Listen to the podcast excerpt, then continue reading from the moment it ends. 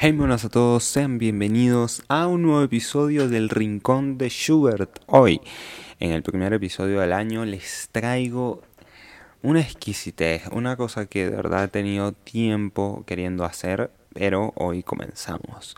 Un primer episodio de una serie de cuatro episodios que haré explicando un poco y hablando un poco de cómo están hechas las sinfonías, qué hacen los compositores para que estas magníficas obras sean lo que son, un poco de la historia de ellas y vamos a adentrarnos y analizar una sinfonía. Si quieres escuchar esto y aprender un montón de cosas nuevas, quédate para el episodio. Nos vemos después de la intro.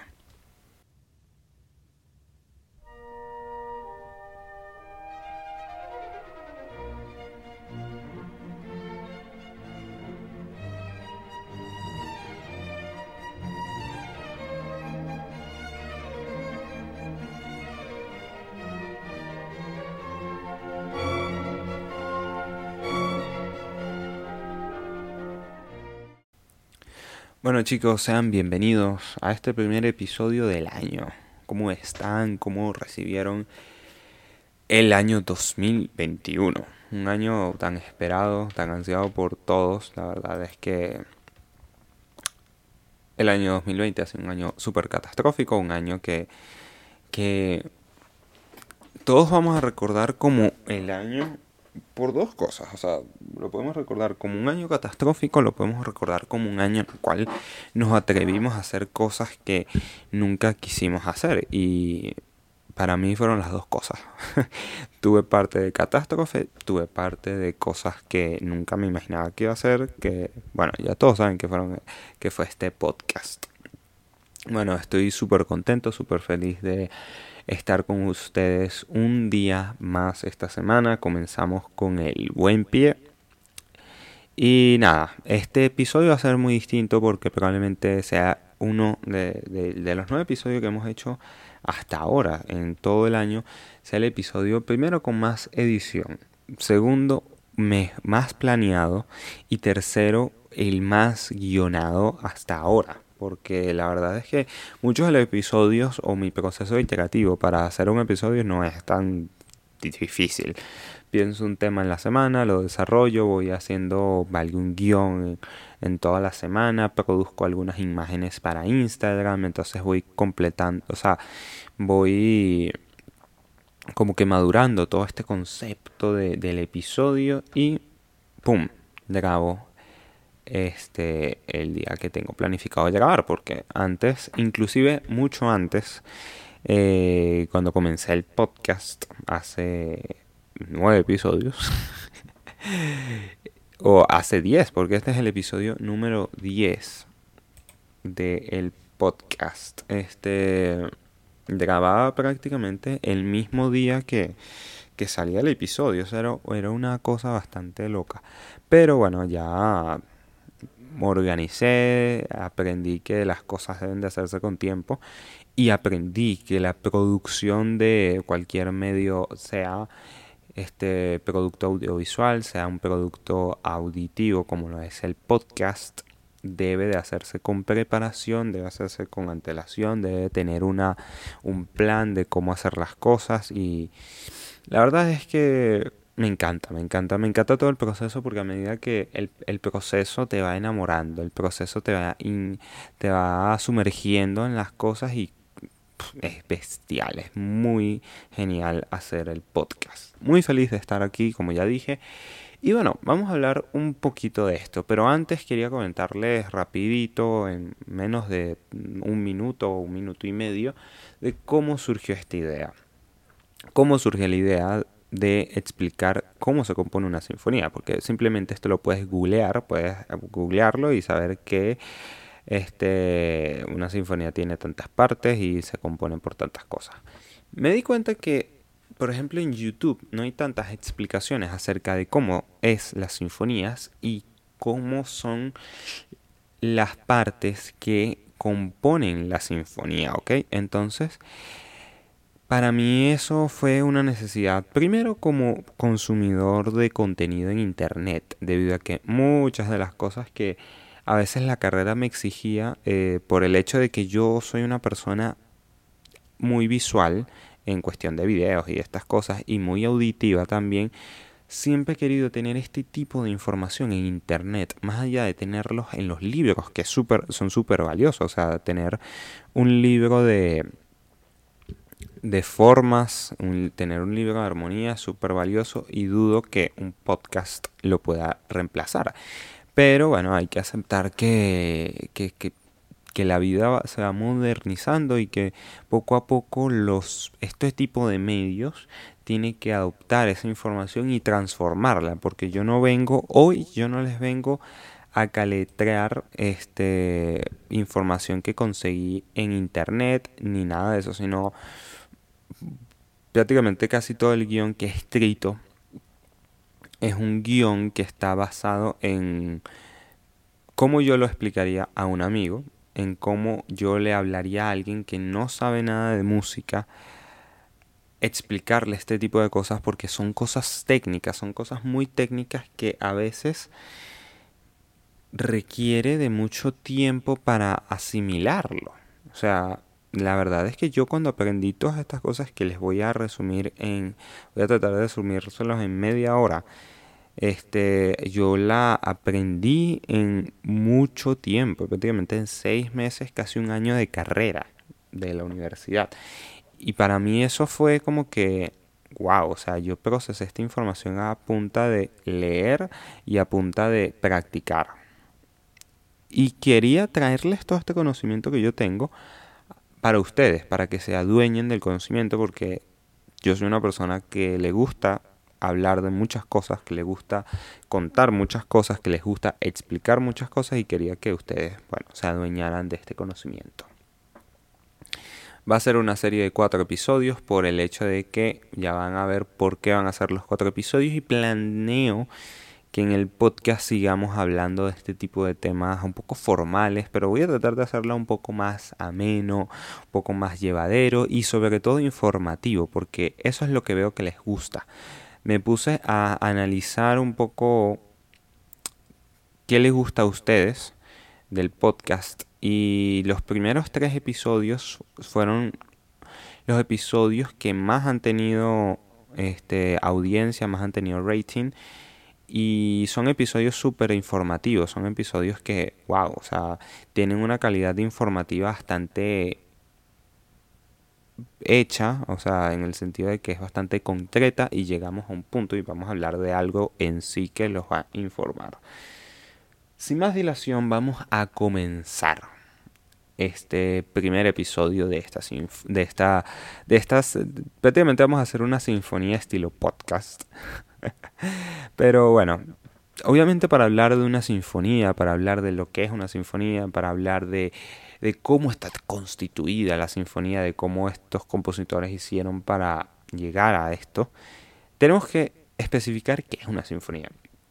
Una sinfonía, chicos, no es más que una obra musical que está escrita para ser tocada por una cantidad de instrumentos sinfónicos, que generalmente puede variar. ¿Por qué lo digo?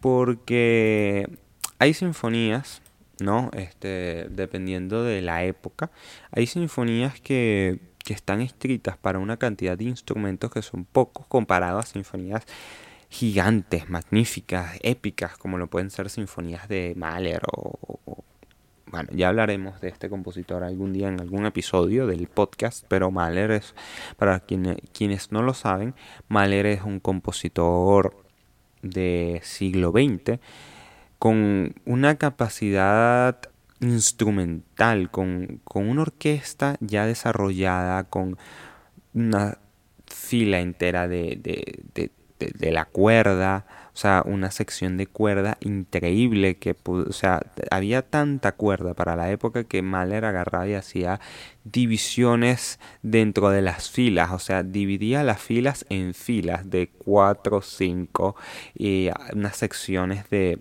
de vientos, madera con un montón de instrumentos de accesorio, como se les llama, o sea, los instrumentos accesorios son esos instrumentos que son como los primos de los instrumentos principales, entonces eso genera unos colores hermosos, o sea, una, una bestialidad, una, una fila, una sección gigante, pero gigantísima de, de metales y una percusión súper abismal. O sea, además tenía el recurso del de los coros abismales, a Marley le encantaba el lead, que en, alemán eso significa canción.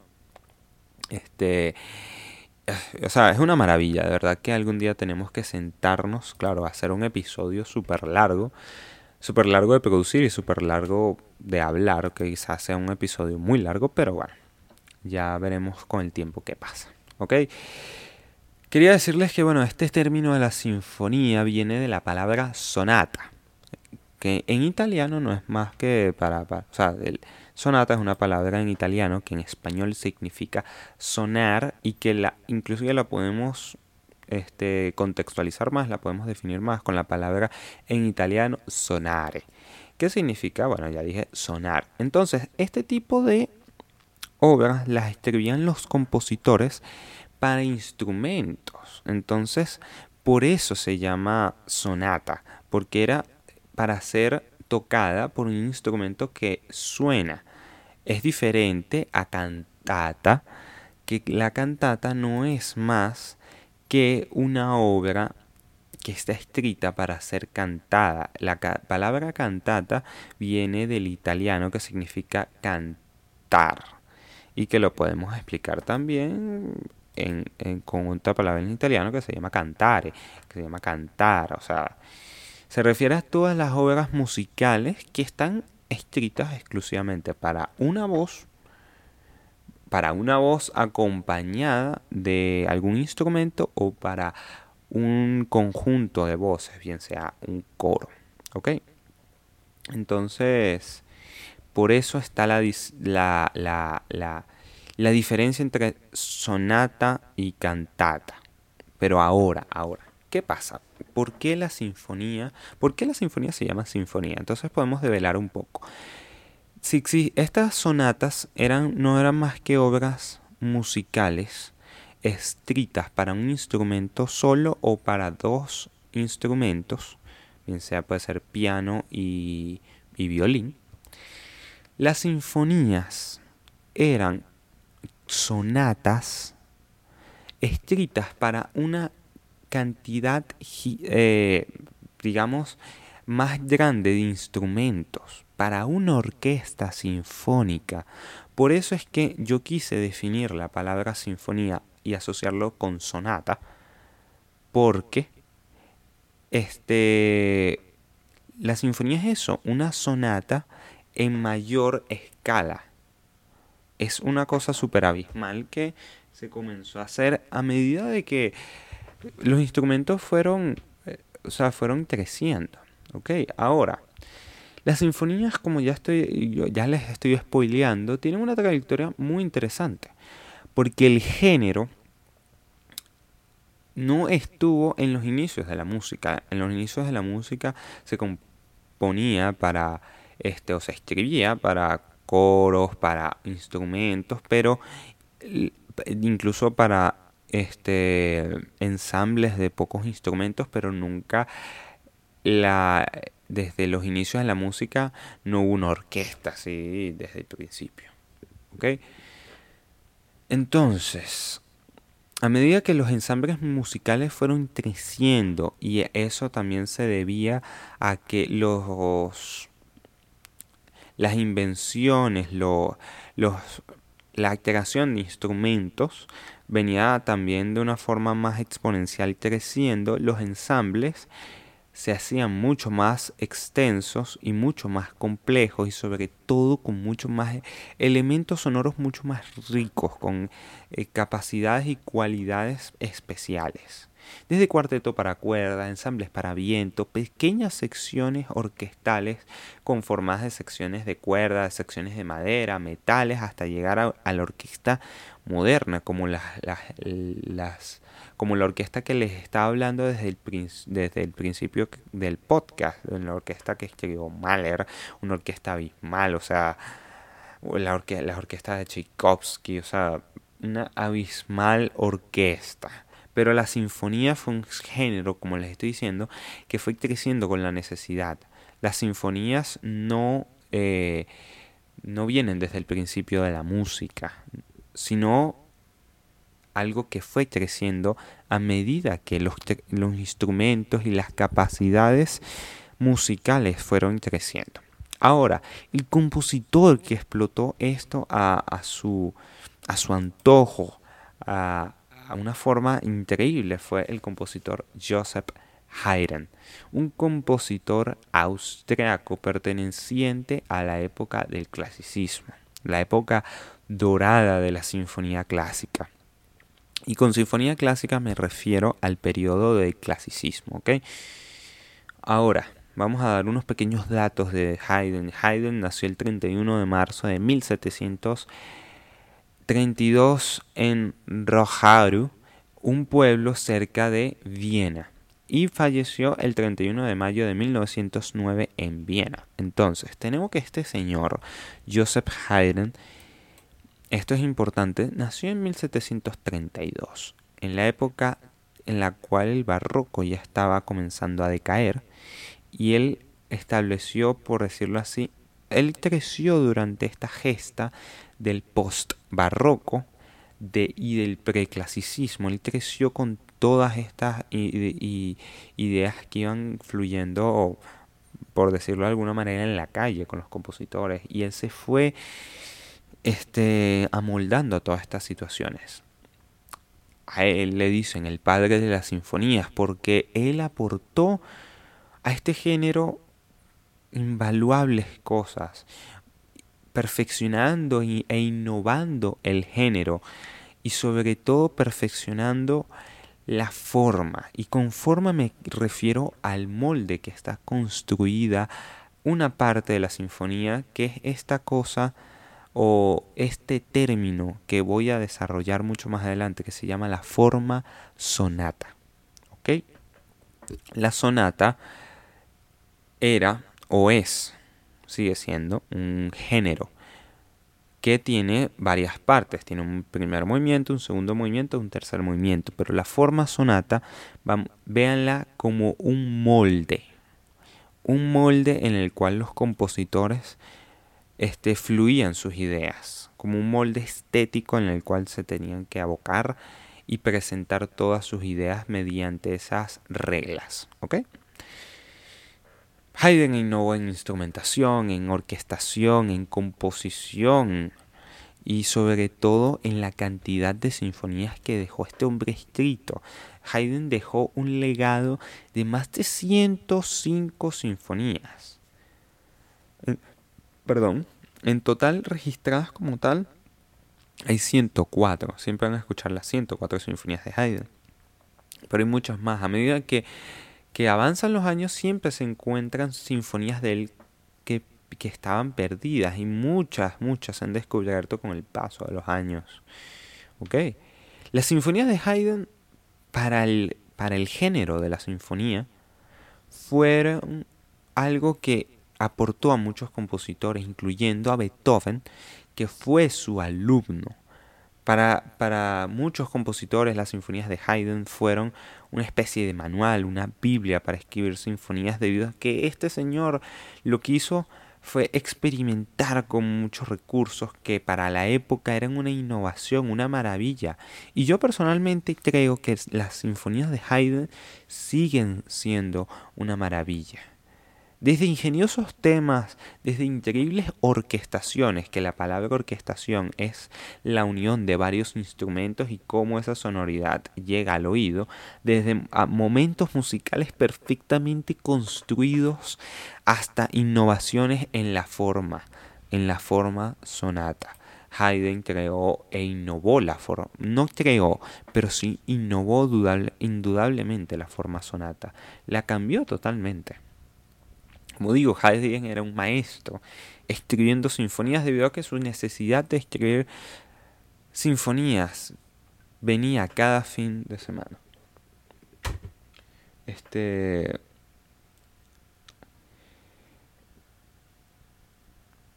eh, la necesidad de, Haydn venía de escribir cada fin de semana una sinfonía debido a que él tenía que entregar una sinfonía. Él se veía en la obligación laboral de traer algo especial, porque para la época, para la época de Haydn, 1780, 1790, 1760, 70, las composiciones eran no eran como ahorita, eran algo, ok, e, es perfecto porque ahorita si nos vamos un poco al género del reggaetón sin pasar un poco por eh, todo el tema estético ni nada de eso, el reggaetón ahorita está pasando por una por un mercadeo bastante parecido al que tenía Haydn en la época, que era el de eh, cada mes o cada semana o cada dos semanas las canciones, según los reggaetoneros, mueren porque a la semana siguiente hay otro single.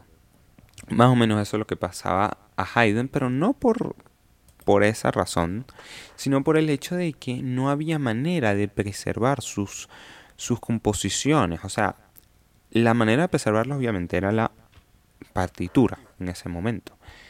Lo sigue siendo, pero hay grabaciones, obviamente, ahorita. Pero en ese tiempo no había grabaciones, entonces Haydn cuando estrenaba una sinfonía prácticamente era un estreno único. Era un estreno que él tocaba esa sinfonía y ya la semana siguiente tenía que componer otra. Y ya la sinfonía de la semana pasada no volvía a sonar. Entonces Haydn cada vez que se sentaba al, al frente del papel tenía que innovar en algo. Ok muchachos, vamos con un breve corte. Van a escuchar un pequeño extracto del tercer movimiento de la sinfonía número 94 de Joseph Haydn para que escuchen un poco esa riqueza de la cual les estoy hablando. Y al regreso voy a explicarles un poco ya más técnico sobre la sinfonía.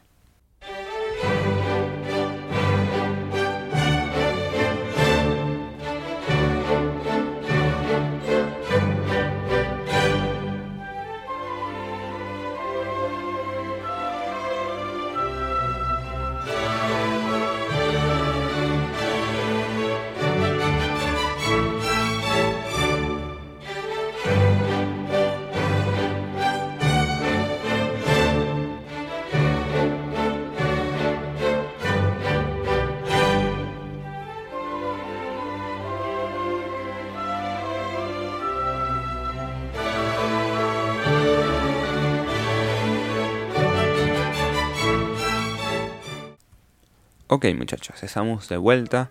Espero que hayan disfrutado de verdad ese extracto de la Sinfonía de Haydn personalmente porque para mí es una exquisitez comenzar a eh, escuchar Haydn eh, cualquier día, pero personalmente esta obra, esa, ese, ese fragmento del tercer movimiento de la 94 de la Sinfonía La Sorpresa de Haydn, es uno de mis movimientos favoritos y la verdad es que me gustaría traerles un poco acerca de la historia y analizar y comenzar un poquito sobre la obra.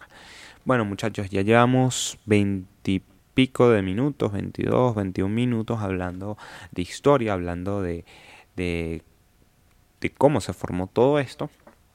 Ahora vamos a hablar de este, términos técnicos. ¿ok?, una sinfonía generalmente está construida por cuatro partes y por eso es que planeo hacer cuatro episodios para explicar estas cuatro partes.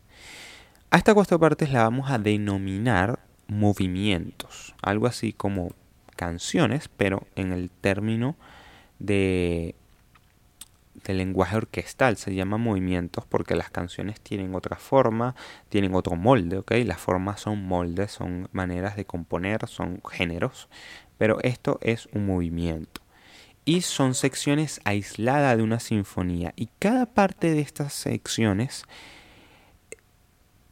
generan una gran obra. Es como si tuviéramos enfrente de nosotros, imaginémonos que ya la música no es un este género sonoro, sino algo más gráfico, sino que es pintura.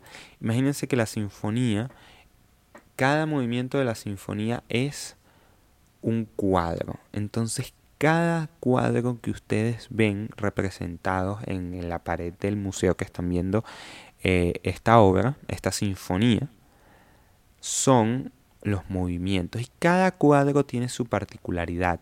Cada cuadro tiene una tonalidad, una manera de ser tocado, un carácter, una historia, una historia, una retórica. Cada movimiento habla por sí solo y tiene una estética de ser aparte, tiene una estética de ser aislada completamente una de la otra y es por eso es que cada movimiento en sí hace que la obra sea magnífica, porque disfrutas de esa particularidad, de esa singularidad de cada movimiento, pero cuando tienes el panorama completo, te das cuenta de lo bello y hermoso que está haciendo escuchar la sinfonía y ves como ese cuadro que, que estás viendo en la pared se, es tan bello. ¿Ok? Ahora, este, me, me apasioné un poco, la verdad, explicando esto. Ahora, les voy a explicar un poco de cómo están tratados los movimientos en una sinfonía. Cuáles son sus características, si es rápido o lento y cómo se. ¿okay? El primer movimiento de cada sinfonía se caracteriza, se caracteriza generalmente por ser un movimiento rápido, con un carácter feliz a veces, o sea, eso depende mucho de la sinfonía, es totalmente, no es un canon, no es una estética a seguir, pero sí es algo estético a seguir un canon, que cada movimiento debe de ser rápido y lleva esta marca metronómica, que la pueden googlear un poco, y hablaremos algún día en un episodio de esto, de la marca Allegro, que significa en, italiano alegre y que esa palabra en italiano da una marca metronómica en específico, que es rápido. Rápido pero no apresurado, sino un rápido feliz, como si estuviéramos corriendo de felicidad. ¿Okay?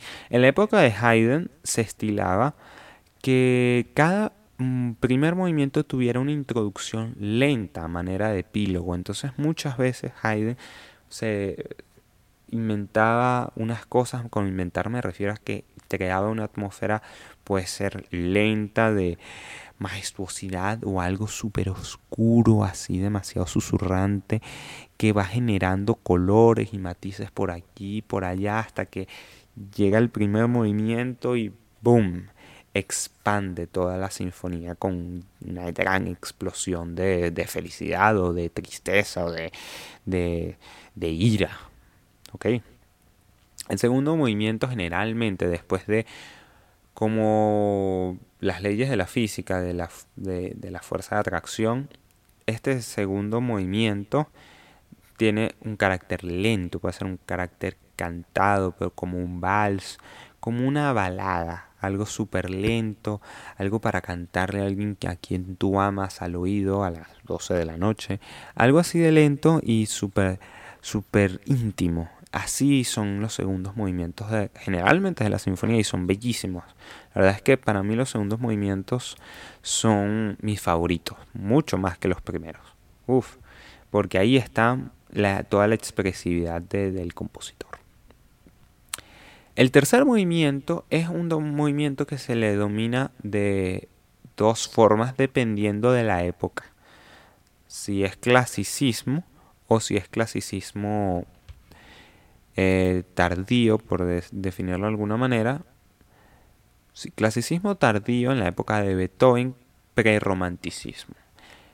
En la época del clasicismo, el tercer movimiento era un movimiento de minuet, una danza una danza de salón, una danza cortesana que se bailaba a compás de tres, como el vals, como, como todos los valses, ¿no? Y el scherzo es una derivación de esta. ¿Por qué? Porque derivan dos cosas. Deriva en forma, o sea, el molde, por así decirlo, de este movimiento cambia lo cambió Beethoven a, medida que él fue entendiendo la forma en la cual Haydn componía sus sinfonías y cambia en ritmo, cambia en tiempo. Los esquerzos son mucho más rápidos y prácticamente imposibles de bailar. Y, e inclusive el compás con que se mide el, este movimiento pasa de ser a tres cuartos a ser medido a uno de lo rápido que es. O sea, lo simplifican a medirlo a uno. Entonces, en cada bit de uno hay tres tiempos. Porque es súper rápido. Entonces, tiene que ser simplificado. Entonces, hacen 1, 2, 3, 1, 2, 3, 1, 2, 3, 1, 2, 3, 1, 2, 3, 1, 2, 3. Eso lo hace prácticamente Beethoven en su primera sinfonía. Que el tercer movimiento de su, de su primera sinfonía no es un esquerzo, pero prácticamente por el, por el tiempo puede ser fácilmente un esquerzo. Él no lo especifica en el movimiento, pero prácticamente es un esquerzo.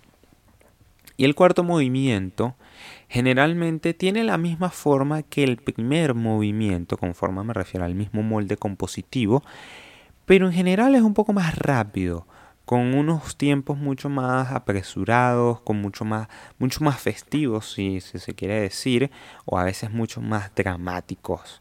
Pero a medida que la sinfonía fue evolucionando, el género de la sinfonía, este, este movimiento se convirtió en un movimiento virtuoso, un movimiento virtuoso para los compositores en el sentido de demostrar muchos recursos de, los de forma y temáticos que poseía el compositor, porque el, compositor podía traer un tema del primer movimiento y calarlo en el cuarto y entonces hacer este, una fuga. Una fuga quiere decir que eh, suena un tema musical y por debajo de él suena el mismo tema en otro tono distinto.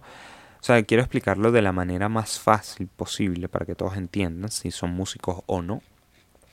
Si son músicos, bueno, ya saben, muchos sabrán lo que es una fuga y si no son músicos, por eso es que quiero explicarlo un poco más este entendible, sin tantos recursos técnicos, pero también yéndonos a los recursos técnicos. Hablando de recursos técnicos, llevamos más de media hora, ya solo en la, prácticamente en el primer bloque del episodio.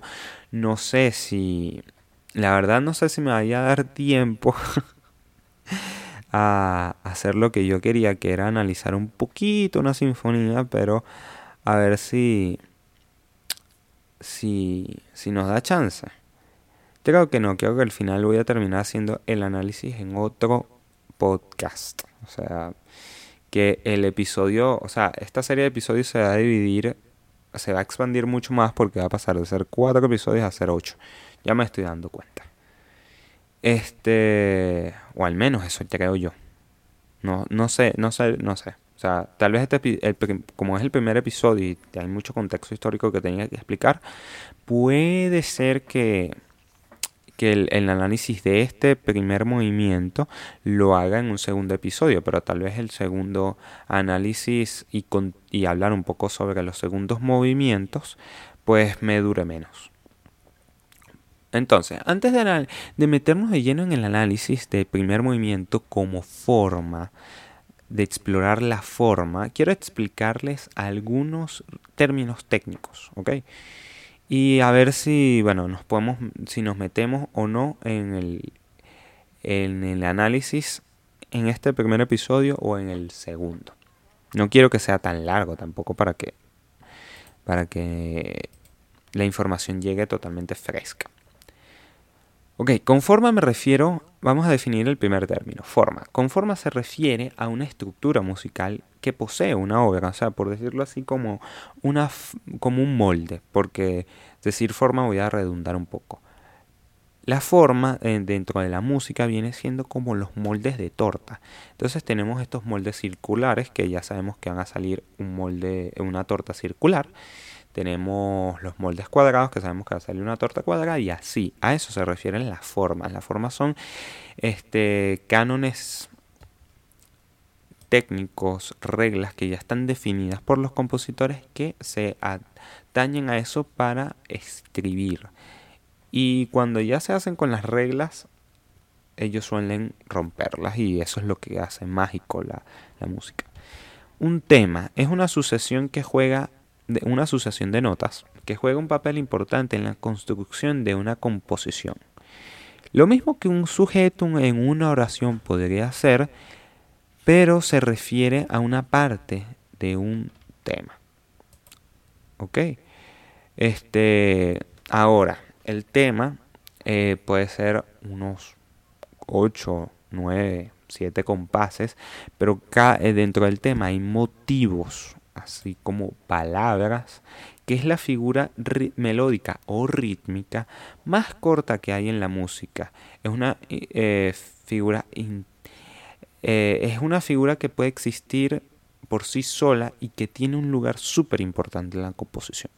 De hecho, la, esa quinta, en la quinta sinfonía de Beethoven, la famosa quinta sinfonía que en algún momento podremos desengranar un poco, está hecha con solo un motivo. Toda la, del primer movimiento, e inclusive me atrevo a decir que toda la sinfonía, está hecha solo con un motivo.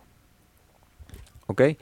El puente modulante es la sección o es una sección donde se da progresivamente de una tonalidad a otra. ¿Ok? Por ejemplo, si estamos en Re mayor, el puente modulante nos va a guiar hacia la, dominante que es la mayor. ¿Ok? La forma sonata, que he hablado mucho de la forma sonata y no he dicho que es una forma sonata. La forma sonata regular implica tres secciones, o, mejor dicho, la forma como género tiene tres eh, tres movimientos, como ya dije. Pero la forma, la sonata como forma, tiene tres secciones. Una exposición, ¿ok? Que literalmente la palabra exposición no se refiere a que en esta eh, primera toma de contacto, por así decirlo, el compositor va a transmitirnos, va a exponernos, ¿ven? El primer tema en la tonalidad principal de la obra, ¿ok? Y después nos va a exponer en su segundo tema a través de un puente modulante, por eso es que, por eso es que quise eh, definir primero puente modulante, a través de un puente modulante nos va a guiar el segundo tema en la dominante. Y a veces hay muchos más temas dentro de, de esta exposición, ¿ok?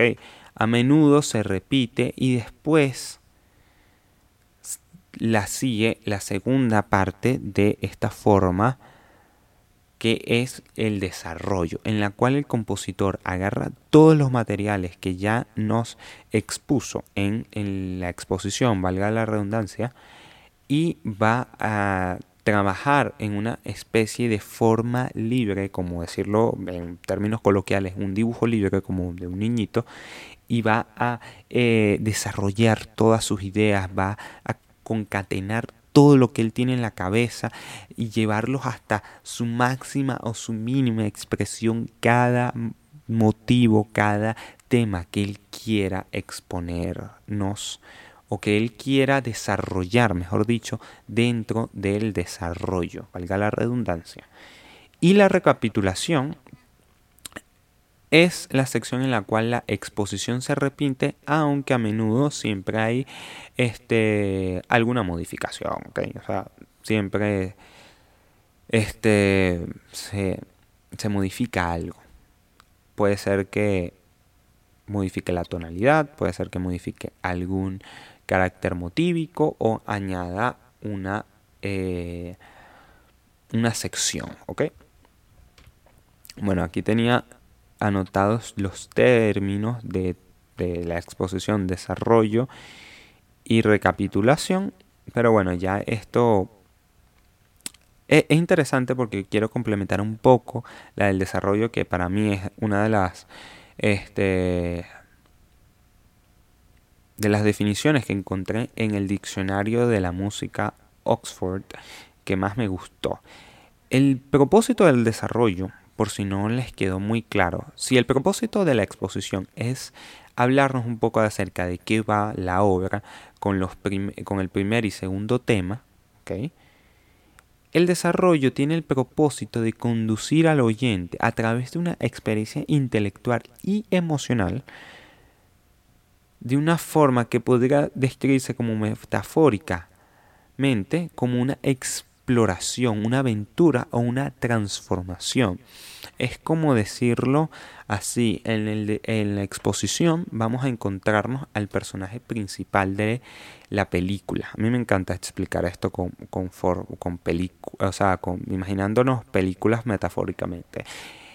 El primer, eh, en la exposición, el personaje principal, o el único personaje que vamos a tener en esta especie de película contada, está dentro de su hogar y no, eh, nos expone, ven, nos expone de alguna manera toda su vida común y corriente dentro de su, dentro de su casa, sin salir de su zona de confort, sin salir a la aventura.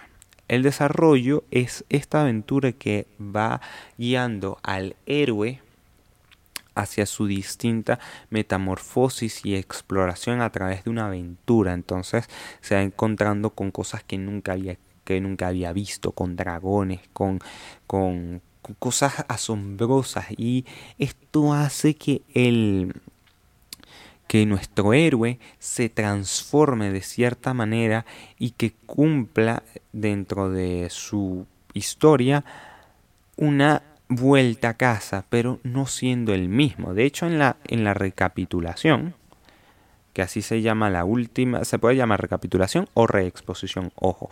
En, el en la última definición que encontré en el diccionario de la música dice que la sección de una composición en forma sonata y sus variantes se repiten los temas o algunos de ellos presentados en la exposición, más o menos a su forma original, en la que el material temático de la exposición se repite o termina en la tónica. ¿ok? Ahora, en palabras más, un poco más cristianas, como se dice aquí en Venezuela. Eso dice que prácticamente todo lo que nos expusieron, el que nos dijeron, que nos hablaron, que, no, que oímos, mejor dicho, esa es la mejor palabra, que hoy, oímos en la exposición, van a ser compuestas de una manera mucho más distinta en la recapitulación. ¿Ok? Para mí esto es un verdadero placer estar explicándoles un poco esto, eh, hablándoles de historia, hablándoles de la música como tal.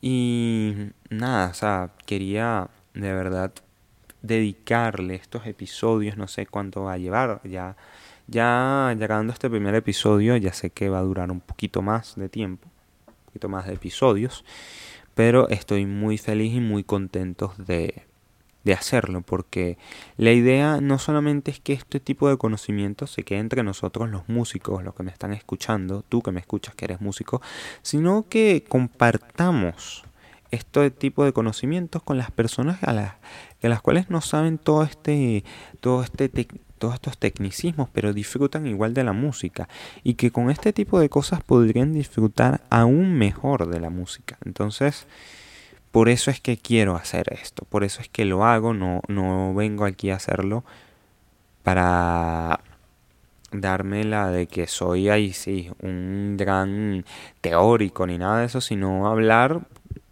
de la manera más amigable posible de cosas que, que en verdad amo. Cosas que me gustan, que me encantan y que me gusta compartirlas con ustedes, que también eso es algo que, que me apasiona, compartir este tipo de cosas con ustedes. Bueno, sin más que decirles, muchachos, queridos, amigos, eh, escuchas, músicos, no músicos, eh, melómanos inclusive, quería terminar este episodio con una reflexión. Y es que sin la música no somos nadie. Y sin explorar mucho más allá de lo que escuchamos, somos personas, terminamos siendo solo personas que escuchan pasivamente música. Los invito a todos, a todos, de verdad, a leer mucho más acerca de cómo se compone eh, ciertas cosas. Yo los puedo ayudar, llégame al DM de Instagram y a curiosear mucho más, porque el curiosea no gana, no gana conocimiento. Nadie se murió curioseando, no van a morir por curiosear ni nada. Así que bueno. Muchísimas gracias a todos los que se quedaron hasta el final. De verdad lo agradezco un montón. Este episodio, wow, ha sido bastante, ha sido bastante pesado. Pesado no, sino bastante trabajoso. O sea, no saben lo, lo, lo trabajoso y arduo que fue para mí guionar todo este episodio. Primero guionarlo, porque quería guionarlo, quería tener todas las ideas sobre el papel y hablarlas, no venirles a leer nada, sino hablarlas de la manera más amigable posible y que todos entendiéramos. Muchísimas gracias, de verdad. Si te gustó este episodio, te ruego por favor que lo compartas con todos tus amigos, compártelo a ese amigo músico que, que tanto necesita entender cómo funciona la forma sonata, que lo voy a explicar en un segundo episodio, como una segunda parte de este episodio, voy a explicar lo que, cómo funciona la forma sonata analizándola, que esa es la mejor manera de, de explicarlo. Este, compártelo con tus familiares si eres músico para que sepan un poquito más cómo, cómo es todo este mundo de la, de la sinfonía, de las formas y de cómo la sinfonía llegó a ser el género abismal, el género predilecto prácticamente para las orquestas hoy en día y cómo llegamos a tener tanta cantidad de sinfonías increíbles. Muchísimas gracias por, porque hasta el final. Si te gustó, por favor, este, me ayudarías muchísimo dando un like, suscribiéndote al canal de YouTube si lo estás escuchando en YouTube, si me estás escuchando desde cualquier plataforma de, de podcast que tenemos Anchor, Spotify, Google Podcast y Apple Podcast.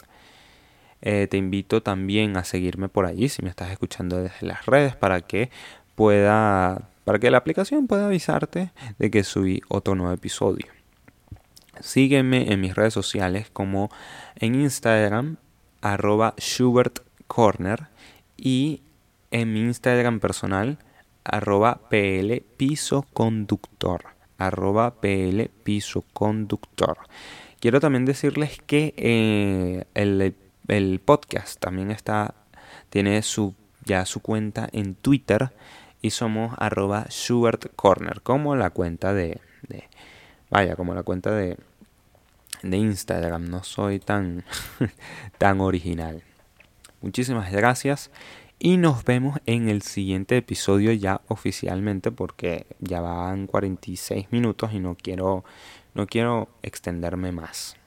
Muchísimas gracias y en el siguiente episodio vamos a estar analizando un poco de una manera muy gentil, de una manera en la cual podamos entender todos cómo funciona esto de la forma sonata y cómo es en la práctica. Con el, con, voy a estar analizando toda la Sinfonía 41 de Mozart porque tiene unos recursos que a mí me parecen geniales. Me encanta mucho Mozart para explicar sinfonías. Tiene unos recursos teatrales bastante abismales, la verdad. Muchísimas gracias y nos vemos en un siguiente episodio.